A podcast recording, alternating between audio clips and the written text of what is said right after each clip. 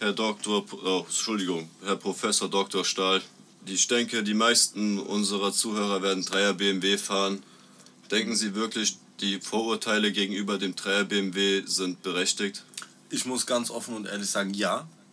Und es ist nicht nur der 3er BMW, es ist auch der 5er BMW, es ist der 6er BMW, es ist der X6, der X5, es ist der 1er BMW. Vor allen Dingen sind es kleine Bad Bitches in einem 1er BMW, die auf der Autobahn 240 fahren können mit ihrem Auto und ähm, einen dann bei 230 noch wegdrängeln wollen, um die letzten 10 km/h in... Ähm, bemerkenswerter Schneckengeschwindigkeit dann äh, neben einem abzugeben. Also ich bin mal mit einem Kollegen gefahren, der ist nur 60 auf der Autobahn gefahren und ich dachte, wir sterben.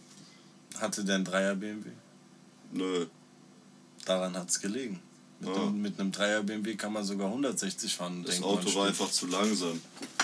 Ja, siehst du, wie ein Dreier BMW.